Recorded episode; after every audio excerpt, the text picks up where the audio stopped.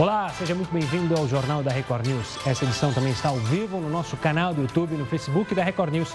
Vamos aos destaques desta quarta-feira. O número de mortes por Covid-19 no Brasil passa dos 25.500. Foram mais de mil mortes em 24 horas. 411.821 pessoas estão infectadas. Reflexo da pandemia. Mercado de trabalho brasileiro registra fechamento de 860 mil vagas com carteira assinada em abril. Procurador-geral pede suspensão de inquérito das fake news. Mais cedo, a Polícia Federal cumpriu mandados de busca e apreensão em endereços ligados a pessoas responsáveis por disseminar conteúdos falsos sobre ministros do Supremo. Alerta para o uso excessivo de álcool e produtos de limpeza. Especialistas dizem que exagero pode causar diversos problemas de saúde.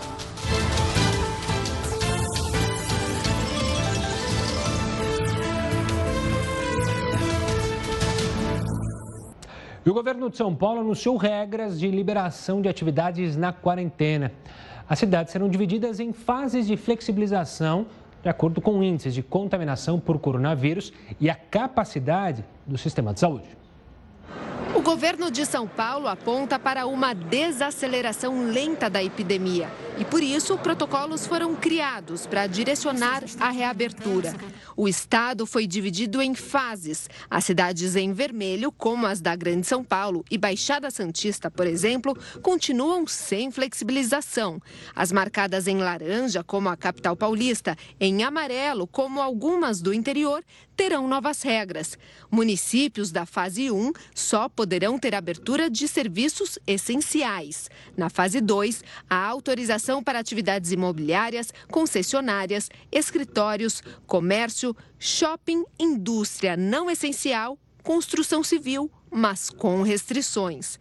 Na fase 3, alguns desses serviços já funcionarão sem restrições e passam a abrir também bares, restaurantes e salões de beleza. Na quarta etapa, as academias poderão ser reabertas e, na última, haverá a liberação total de todas as atividades sem restrições.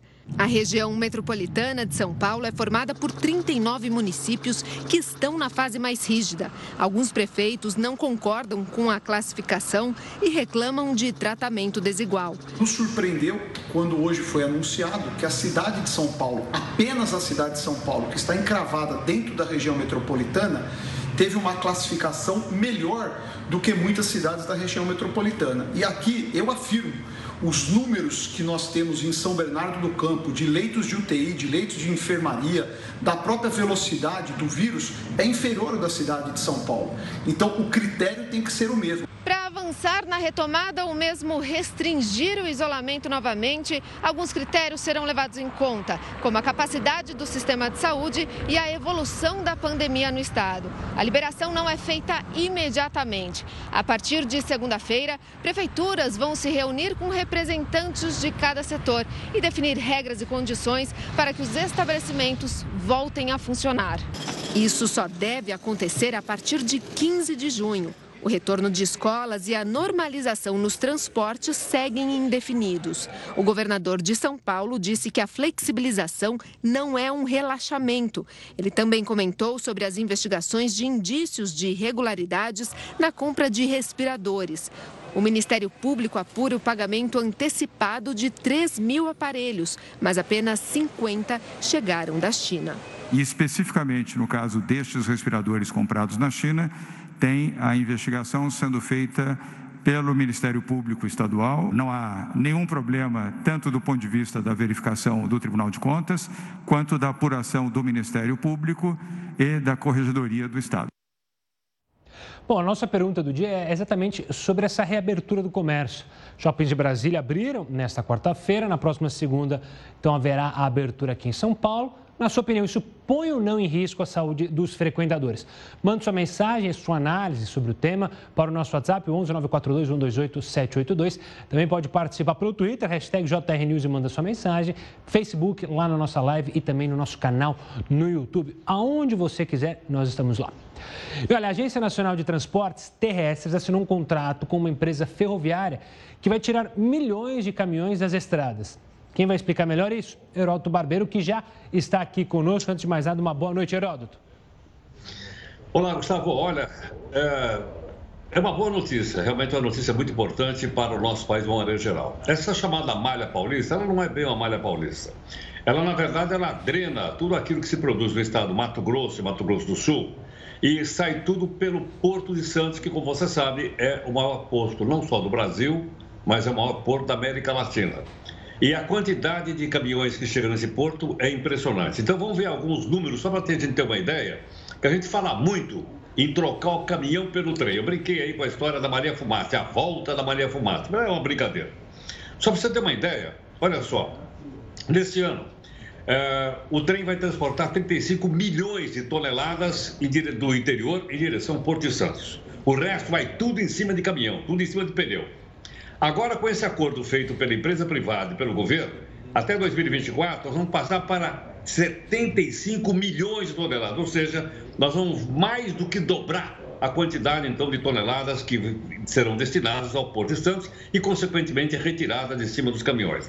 Aí você vai dizer, bom, mas e daí? Quem mais ganha com isso? Vamos olhar esse novo, nesse novo painelzinho aí, olha só. O governo vai ganhar. Por que razão? Porque nesse período ele vai recolher impostos e ele vai receber 6 bilhões de reais. E as pessoas? As pessoas, nós vamos ter um número de empregos, 7 mil novos empregos por ano. Quer dizer que, portanto, então nós teremos aí uma quantidade razoável de pessoas trabalhando também nessa ferrovia, o que é uma coisa muito importante. Então, investimento é bom e a, e a, e a quantidade de empregos também é muito boa. Outro dado para a gente mostrar aqui também, vamos mudar a telinha ali, arrecadação. Olha só, o governo vai faturar 600 milhões de reais, né? em forma então de impostos que vão ser pagos por essa, por essa ferrovia, que já existe. Eu estou mostrando apenas que ela vai ser é, mais do que duplicada. Aí se você me perguntar, bom, mas o que é que a gente vai tirar de cima de caminhão e vai colocar no trem? Eu vou mostrar para você agora nessa nova telinha aqui, ó. Só para a gente ter uma ideia. Vamos lá. O que, que a gente vai transportar? Milho, soja, o etanol, que hoje vai em cima de caminhão-tanque, e os containers, que são aqueles brutas, aqueles caminhões uh, que levam aquelas caixas enormes. Em cima daquela caixa tem o nome de containers. E o maior porto de container do Brasil é o Porto de Santos. Então, portanto, esse acerto feito hoje entre o governo federal e essa empresa vão dar um passo importante para que a gente possa ter o transporte ferroviário bom, como nós tivemos no passado, e que aos poucos né, foi desmontado por causa da indústria automobilística de caminhão. Então, essa é uma boa notícia. Uma boa notícia. Eu sei que não tem a ver, mas sempre que fala em ferrovia, eu lembro do trem-bala. Esse aí, lembra o trem-bala para a Copa do Mundo? Esse aí virou, virou confete, não virou nem bala, virou confete o trem-bala, né, Heródoto? Essa história do trem-bala, você lembrou? Eu já tinha até esquecido esse tal de trem-bala. Que é. coisa, hein?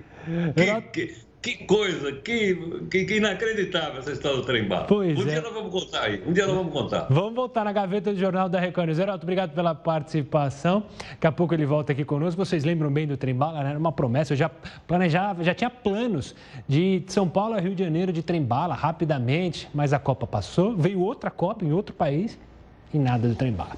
Olha, uma operação da Polícia Federal no Rio Grande do Sul investiga um suposto desvio de recursos públicos da saúde. Na operação, um prefeito e um procurador foram presos.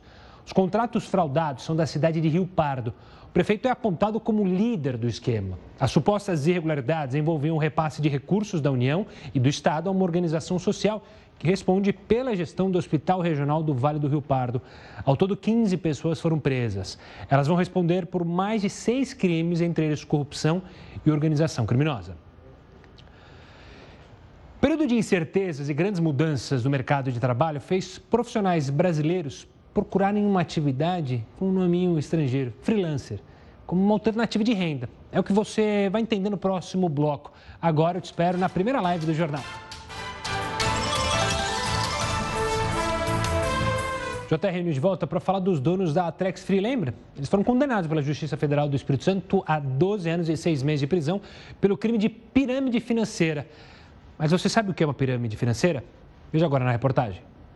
Pirâmide financeira é um tipo de esquema fraudulento que atrai pequenos investidores ou vendedores, com a promessa de lucro alto e rápido. Esse tipo de esquema é proibido no Brasil e configura crime contra a economia popular. Ele atrai muitas pessoas porque tem como característica um investimento inicial baixo, remuneração baseada no recrutamento de novos participantes e venda desproporcional de produtos que geraria muito dinheiro.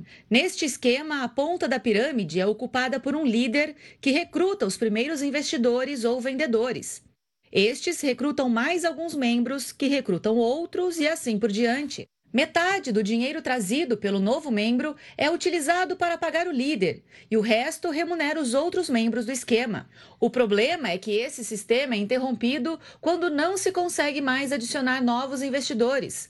As receitas vão diminuindo, os pagamentos dos membros não são mais feitos e todos começam a sentir o prejuízo. Até o momento em que o esquema se encerra e apenas o líder sai com o lucro. Especialistas em direito aconselham as pessoas que caíram no esquema da pirâmide financeira a denunciarem a situação ao Ministério Público ou à polícia. A vítima também pode contratar um advogado para entrar com pedido de indenização ou retorno imediato do valor investido. Bom, nesse período de incertezas por causa da pandemia, houve grandes mudanças no mercado de trabalho. Infelizmente, muita gente acabou perdendo emprego com carteira assinada. Então, os profissionais estão buscando na atividade freelancer uma alternativa de renda. Para falar sobre esse aumento e dar dicas sobre quanto cobrar pelo trabalho, nós vamos conversar agora com Daniel Schwebel, que é representante da Workano, uma plataforma que conecta freelancers a empresas na América Latina. Obrigado pela sua participação, Daniel. Sempre um prazer falar sobre um assunto que pode, de fato, ajudar as pessoas que estão em casa à procura é, de um emprego, de uma maneira de ganhar renda. Qualquer um pode ser freelancer? Qualquer um pode buscar uma atividade freelancer, Daniel? Boa noite, Gustavo. Boa noite a todos que estão nos assistindo. Sim, na verdade, todo profissional que tem é, uma habilidade, ele pode ser freelancer, né? Basta ele conseguir utilizar aquela habilidade de uma forma remota, através de um computador e internet, que é muito do que a gente prega, é, e ele pode exercer essa função e vender é, esse serviço, essa mão de obra ah, para qualquer empresa que tenha interesse na contratação dessa, dessa habilidade específica. Daniel, num momento como esse, muitos profissionais é, deixaram os empregos com carteira assinada e aí começam a se transformar em profissionais liberais. Só que o desespero por uma renda é, rápida faz muitas vezes ele cobrar um preço muito abaixo do mercado ou aceitar propostas de trabalho que, na verdade, não pagam o que deveriam pagar. Como saber quanto cobrar? É, é, essa conta é complicada, não?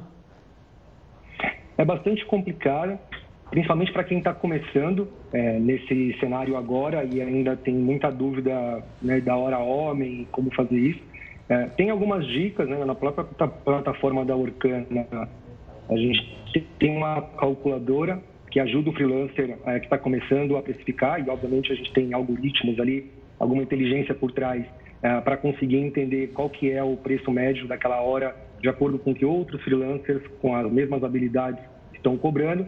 Isso dá um direcionamento para o freelancer para que ele possa é, realmente pedir o, o, o, valor correto né, pela hora e não abaixar demais e, de repente, até prejudicar o mercado com, com preços muito abaixo da realidade. Daniel, o profissional freelancer nada mais é que ele é a própria empresa.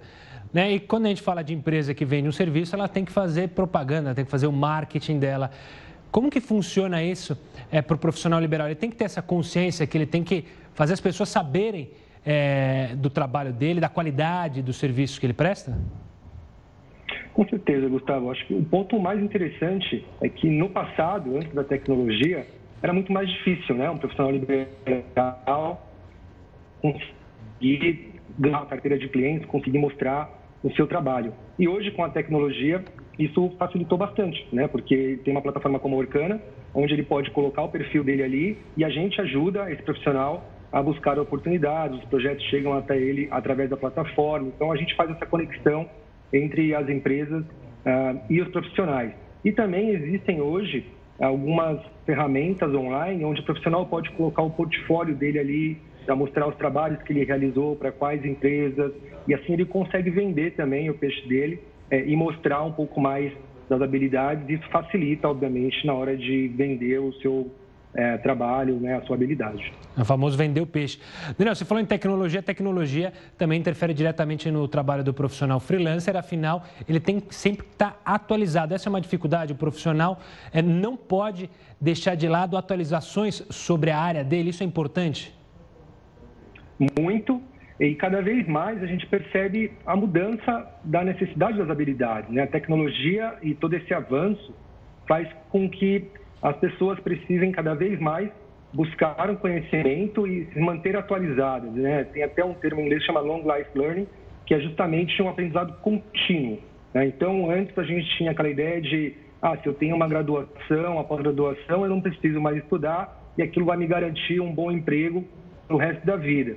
E o que a gente percebe hoje é que não. Na verdade, esse aprendizado tem que ser contínuo, tem que sempre estar buscando uma atualização, né, de acordo com a área de trabalho uh, e de acordo também com o que tem surgido de novo, né? Então, entender o que tem sido demandado, as novas funções, né? Quando a gente olha algumas listas de demandas, habilidades, das 10 habilidades mais procuradas em 2020 no Brasil, nove estão ligadas à tecnologia e provavelmente dessas nove, nenhuma se falava ou falava com tanto afinco há cinco anos.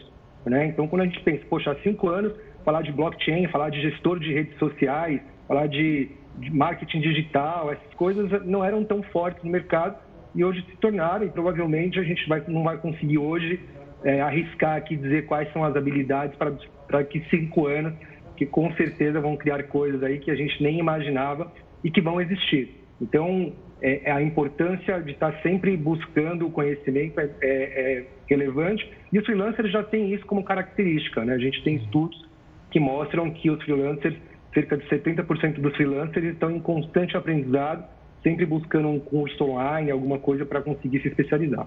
Daniel, quero agradecer demais a sua participação aqui conosco, dando dicas e falando sobre esse assunto. Um forte abraço, Daniel. E para você que conhece alguém que está pensando é, em se tornar um freelancer ou perdeu o emprego carteira assinada, está querendo montar a própria empresa, digamos assim. Essa entrevista daqui a pouco está lá no nosso canal do YouTube. Compartilhe essa entrevista, compartilhe o endereço da nossa página no YouTube, youtube.com.br Record News. Você já está vendo aí na tela, tem o QR Code também, então apontou o celular, a câmera do celular já vai direto lá para a nossa página. E olha, nesta quarta-feira, times ingleses, vamos falar de futebol, aprovaram o retorno de treinos coletivos. A Premier League, que é a liga de futebol profissional do país, anunciou que a decisão foi tomada de forma unânime pelas equipes. A Liga também disse que estão sendo seguidos protocolos médicos rigorosos para garantir que os outros centros, que todos os centros de treinamento sejam seguros para atletas e para funcionários. Desta forma, serão realizados testes em jogadores e funcionários de clubes duas vezes por semana. Vamos falar com o Heródoto Barbeiro de novo. A gente estava falando do mercado de trabalho, né? Profissionais freelancers. E aí, um triste dado, né? Registrou o fechamento do mercado de trabalho brasileiro de 860 mil vagas com carteira assinada em abril. Então, o Heródoto traz mais detalhes sobre esses dados, que, claro, era algo que a gente imaginava, né, Heródoto?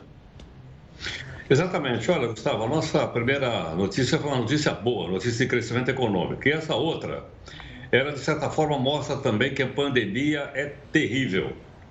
E ela acabou roubando emprego das pessoas. Então, vamos mostrar aqui para o pessoal acompanhar direitinho né, o que está acontecendo. Olha só é o Cadastro Geral de Empregados e Desempregados, que a gente dá o nome aqui de CAGED. Para ter uma ideia, foi só no mês de abril desse ano. Foram 600 mil pessoas contratadas. Ótimo. Só que nós tivemos 1 milhão e 500 mil pessoas demitidas. Portanto, nós tivemos uma perda de 860 mil empregos só no mês de abril.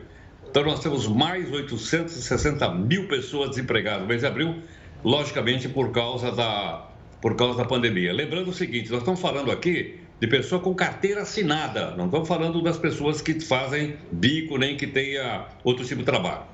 Outro número importante que a gente gostaria que, as pessoas tomassem consciência, né, para que a gente pudesse uh, comparar, olha abril do ano passado.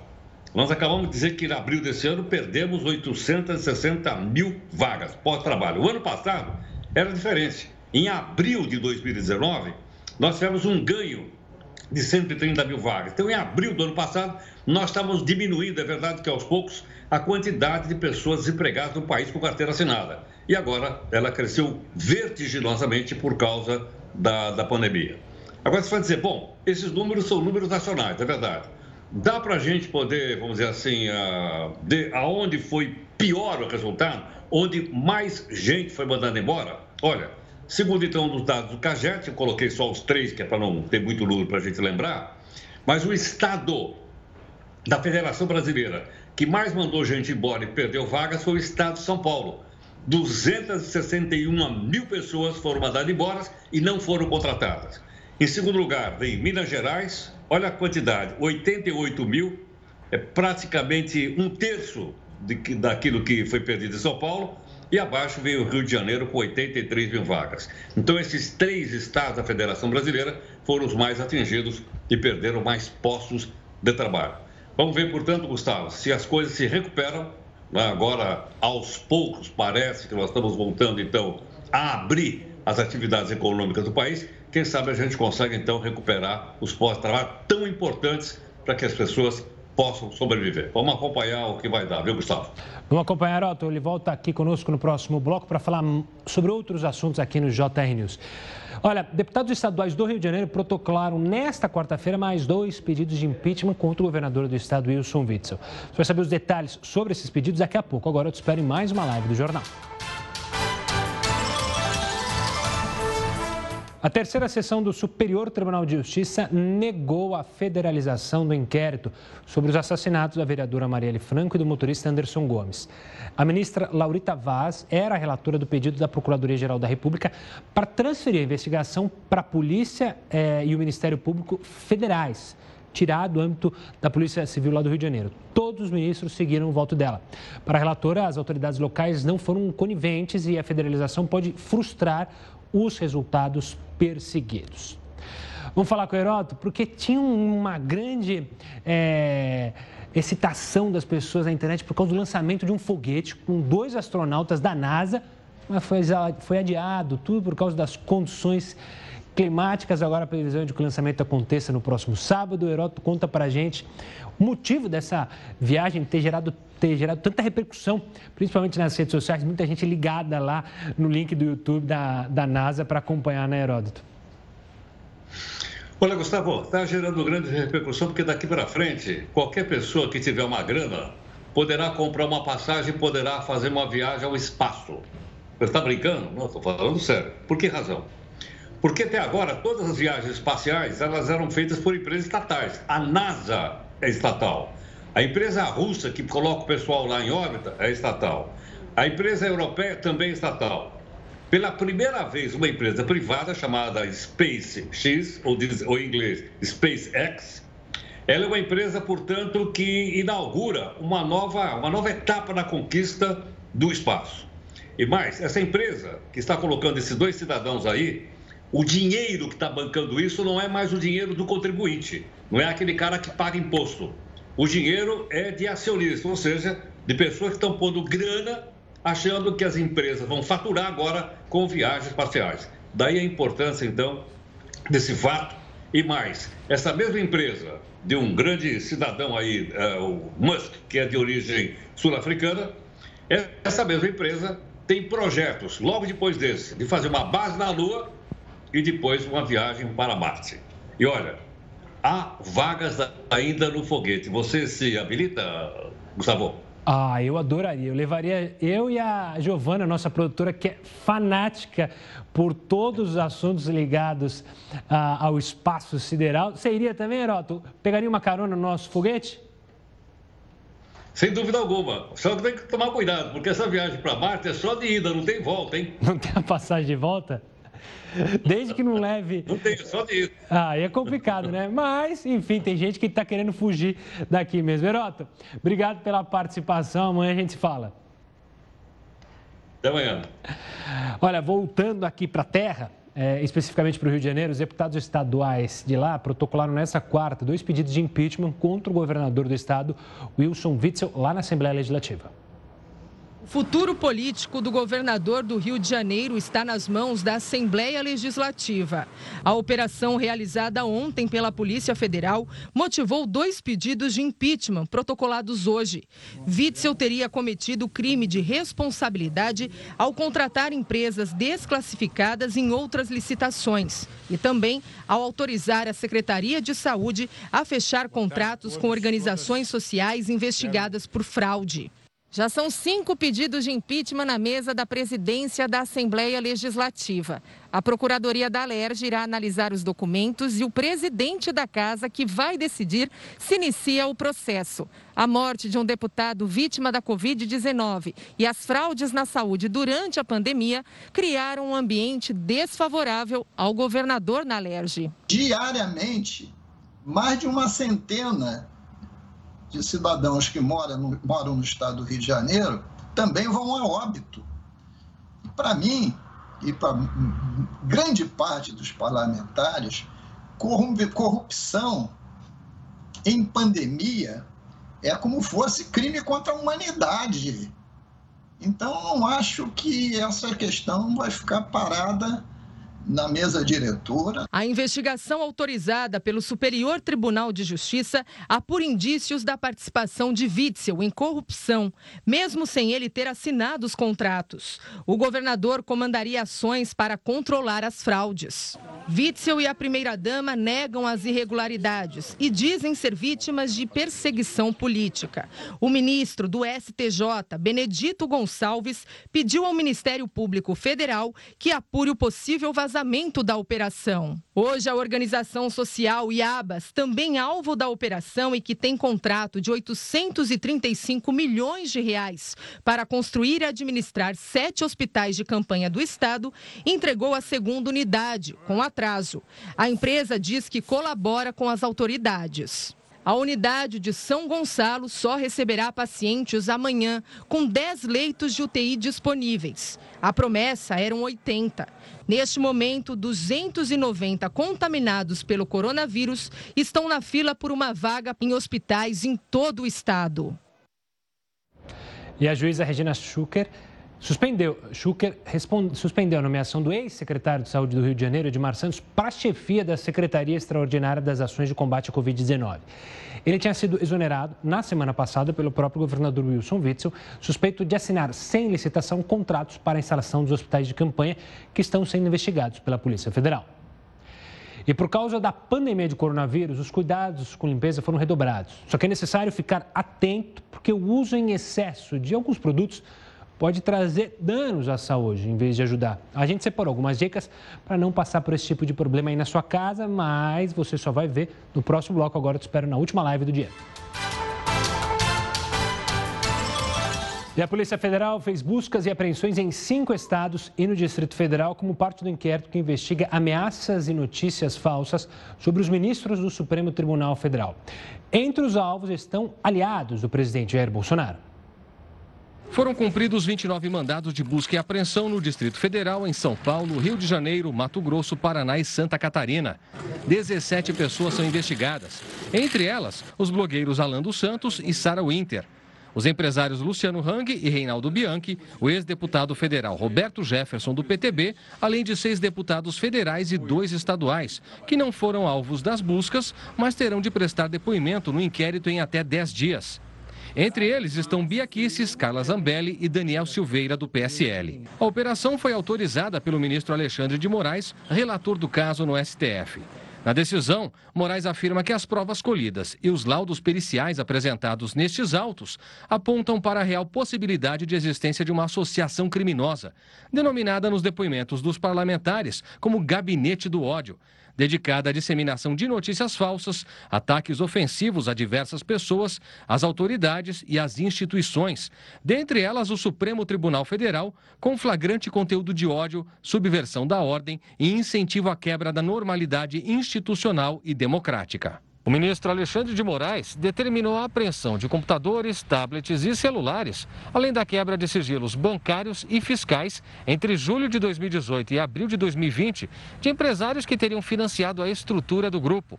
Moraes também enviou ofício para que as empresas de redes sociais bloqueiem e preservem o conteúdo das postagens de parlamentares citados na operação. Ao participar de um seminário, Moraes disse haver uma tentativa de milícias digitais de coagir a imprensa. Não se pode censurar, não se pode restringir a liberdade de manifestação, a liberdade de imprensa. Agora, as pessoas devem arcar com as consequências de seus atos.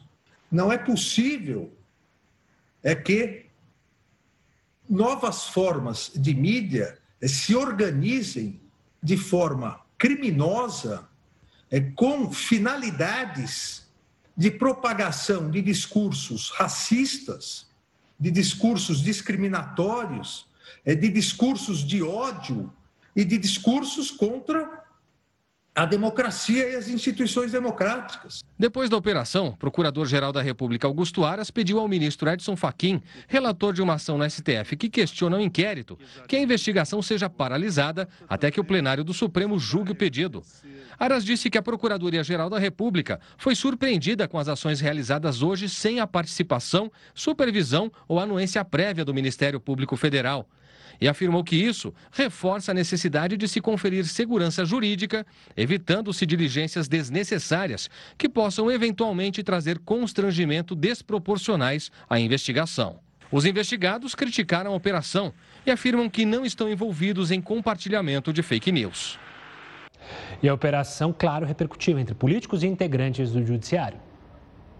O ministro Luiz Fux leu nota da presidência do Supremo Tribunal Federal em que a corte destaca que não há democracia sem respeito às instituições. Seja na prosperidade, seja na crise que ora vivenciamos, este tribunal mantém-se vigilante em prol da rigidez da Constituição e da estabilidade institucional do Brasil. Pelas redes sociais, os filhos do presidente Jair Bolsonaro criticaram a operação. O senador Flávio Bolsonaro escreveu que chegamos em um momento onde se investiga fatos que não são crimes para conseguir provas que não são válidas. O deputado Eduardo Bolsonaro postou que, para crimes de corrupção, a justiça é lenta, mas é rápida para constranger pessoas que sequer cometeram crimes. Os presidentes da Câmara e do Senado também se posicionaram sobre a operação da Polícia Federal. O deputado Rodrigo Maia disse que não se pode admitir que as redes sociais sejam usadas contra instituições democráticas. Quando um robô é, é usado para disseminar informação, informação falsa, informação que pode, por exemplo, mudar o resultado de uma eleição, uma informação que pode ameaçar é, um cidadão, isso tudo não é liberdade de expressão. Né? Isso é, é abuso do sistema tecnológico e, claro, é um ataque frontal, muitas vezes, às instituições democráticas. O senador Davi Alcolumbre, pela internet, disse que as notícias falsas contaminam a sociedade, ofendem qualquer cidadão e comprometem a liberdade de expressão. Olha, falando novamente do coronavírus, mas no cenário internacional, a estratégia da Suécia para combater o coronavírus é citada como exemplo por muita gente. Agora a gente vai entender então a abordagem que os suecos têm utilizado na reportagem. O centro da abordagem sueca para combater o coronavírus é a sustentabilidade a longo prazo. Isso porque até uma vacina ser desenvolvida, o país vai ter que conviver com o vírus. Por isso, o governo optou por não adotar nenhuma medida rígida de isolamento social. O objetivo é evitar o colapso do sistema de saúde ao mesmo tempo em que a sociedade continue funcionando em um certo grau. Para que a estratégia obtivesse sucesso, os suecos apostaram na responsabilidade de cada indivíduo. Segundo o epidemiologista responsável pelos planos de enfrentamento ao coronavírus, é mais fácil fazer com que as pessoas sigam as recomendações voluntariamente do que obrigá-las a seguir as normas. A estratégia, para especialistas, poderia ser justificada pela imunidade de rebanho. Como você já viu aqui no jornal da Record News, isso acontece quando uma determinada porcentagem da população adquire imunidade contra uma doença, protegendo dessa forma quem ainda não foi infectado. No entanto, o premier sueco faz questão de negar que essa seja a estratégia do país. Para ele, a imunidade de rebanho pode ser um resultado das medidas tomadas, mas não se trata da abordagem do governo para combater o coronavírus. O que acontece na realidade é que apenas 7% dos suecos que vivem em Estocolmo, capital do país, desenvolveram anticorpos contra a Covid-19. Dados desta quarta-feira apontam que a Suécia tem 4.220 mortes e 35.088 casos confirmados de coronavírus.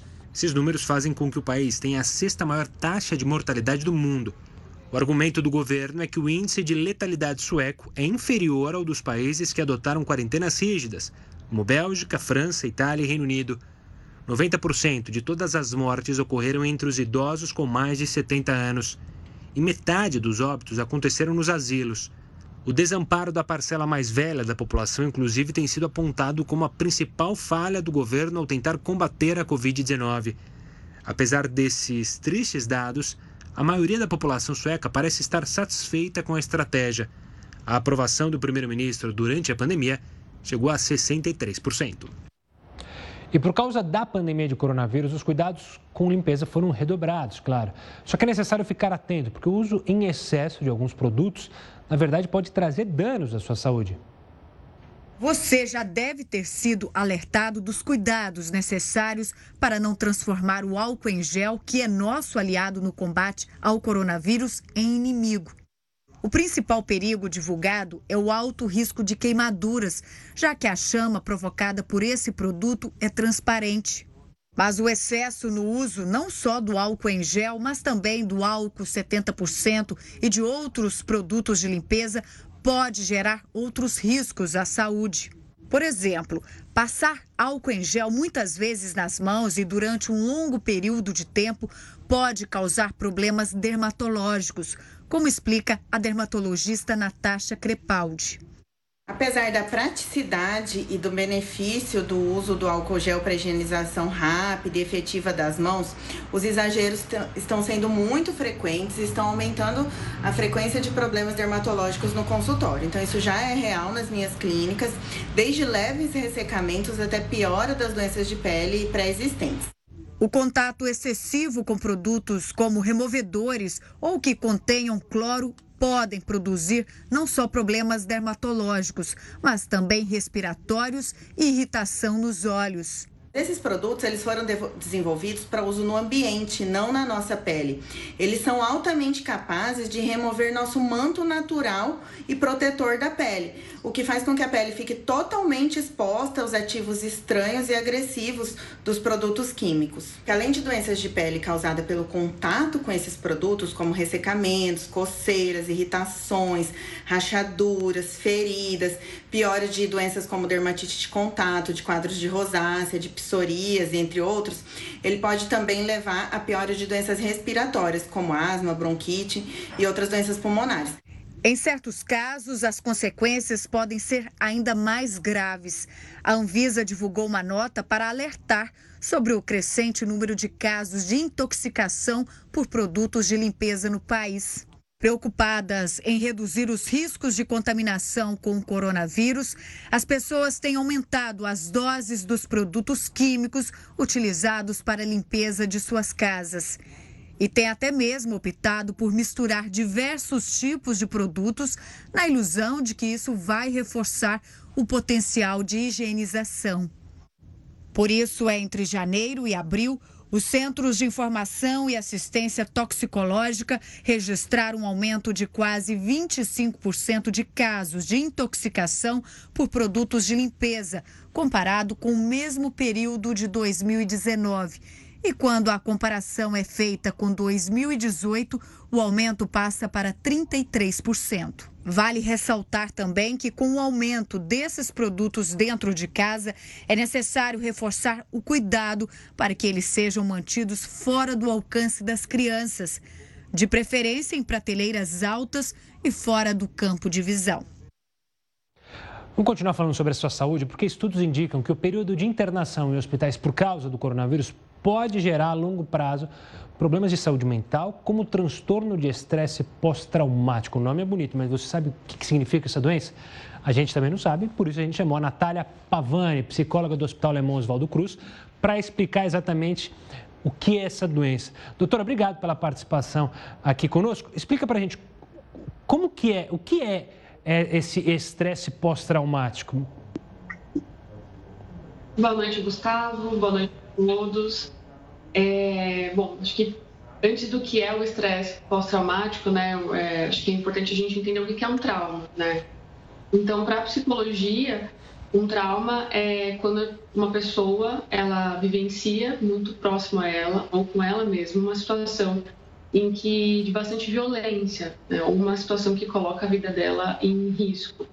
É, então, quando a gente diz de estresse pós-traumático, é uma reação patológica né, em, em, relação ao impacto emocional que se sofre. É, o estudo do estresse pós-traumático ele começou a partir da, da, das guerras, né? A gente discute bastante isso em relação aos soldados, né, que voltam do, dos campos de batalha, o, por exemplo, dos desastres naturais também. Né? E alguns estudos têm sido começaram a ser feitos em relação a, a, ao contexto de pandemia porque a gente entende que tem um impacto né, psicológico, psicossocial na, na população e, e, a gente imagina né, que, que esse estresse pós-traumático ele possa aumentar. Né? A gente vai saber é, disso ao longo do, do tempo. Uhum.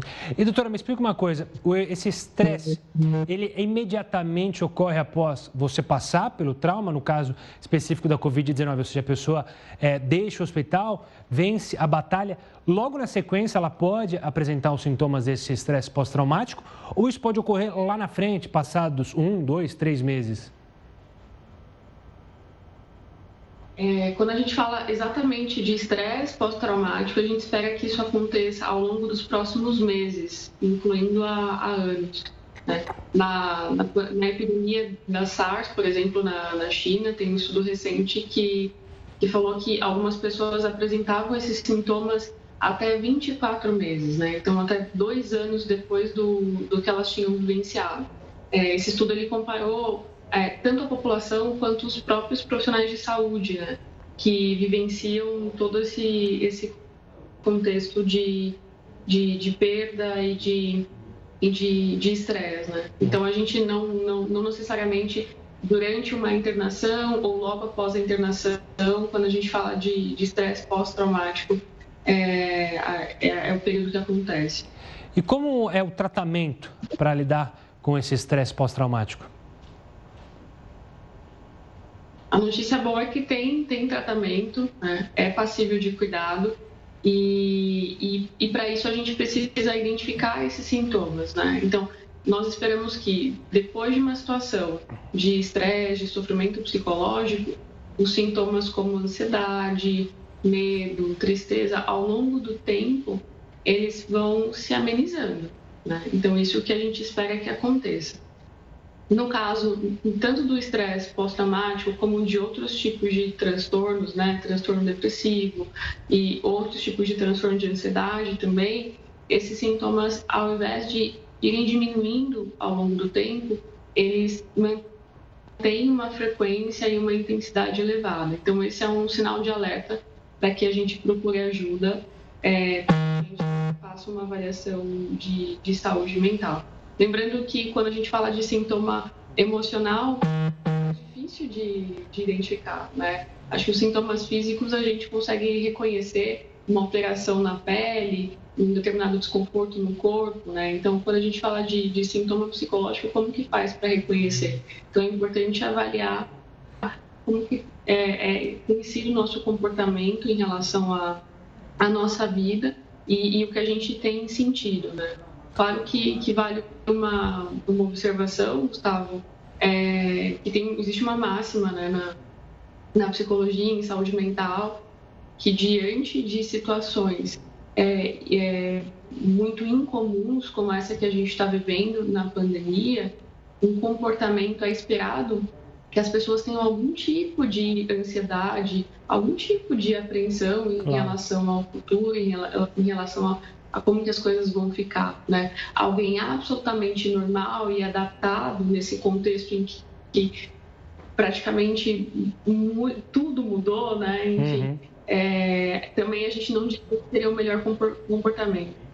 Doutora, eu quero agradecer demais a sua participação, a sua explicação sobre esse estresse pós-traumático. Um forte abraço e até uma próxima, doutora. Agora a gente segue com o jornal para falar da morte de um homem negro durante uma ação policial lá nos Estados Unidos que reacendeu um debate pesado sobre as suspeitas de racismo e abuso de poder por parte da polícia americana. Durante 10 minutos, George Floyd pediu socorro. O policial, que pressionava o joelho no pescoço dele, debochava. Dizia para ele se levantar, enquanto George respondia que não conseguia respirar. Quem viu a ação tentou intervir, mas o policial só soltou o homem quando ele já estava inconsciente.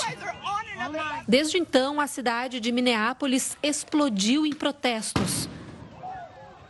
Os policiais foram demitidos em depoimento, eles disseram que o suspeito resistiu à prisão.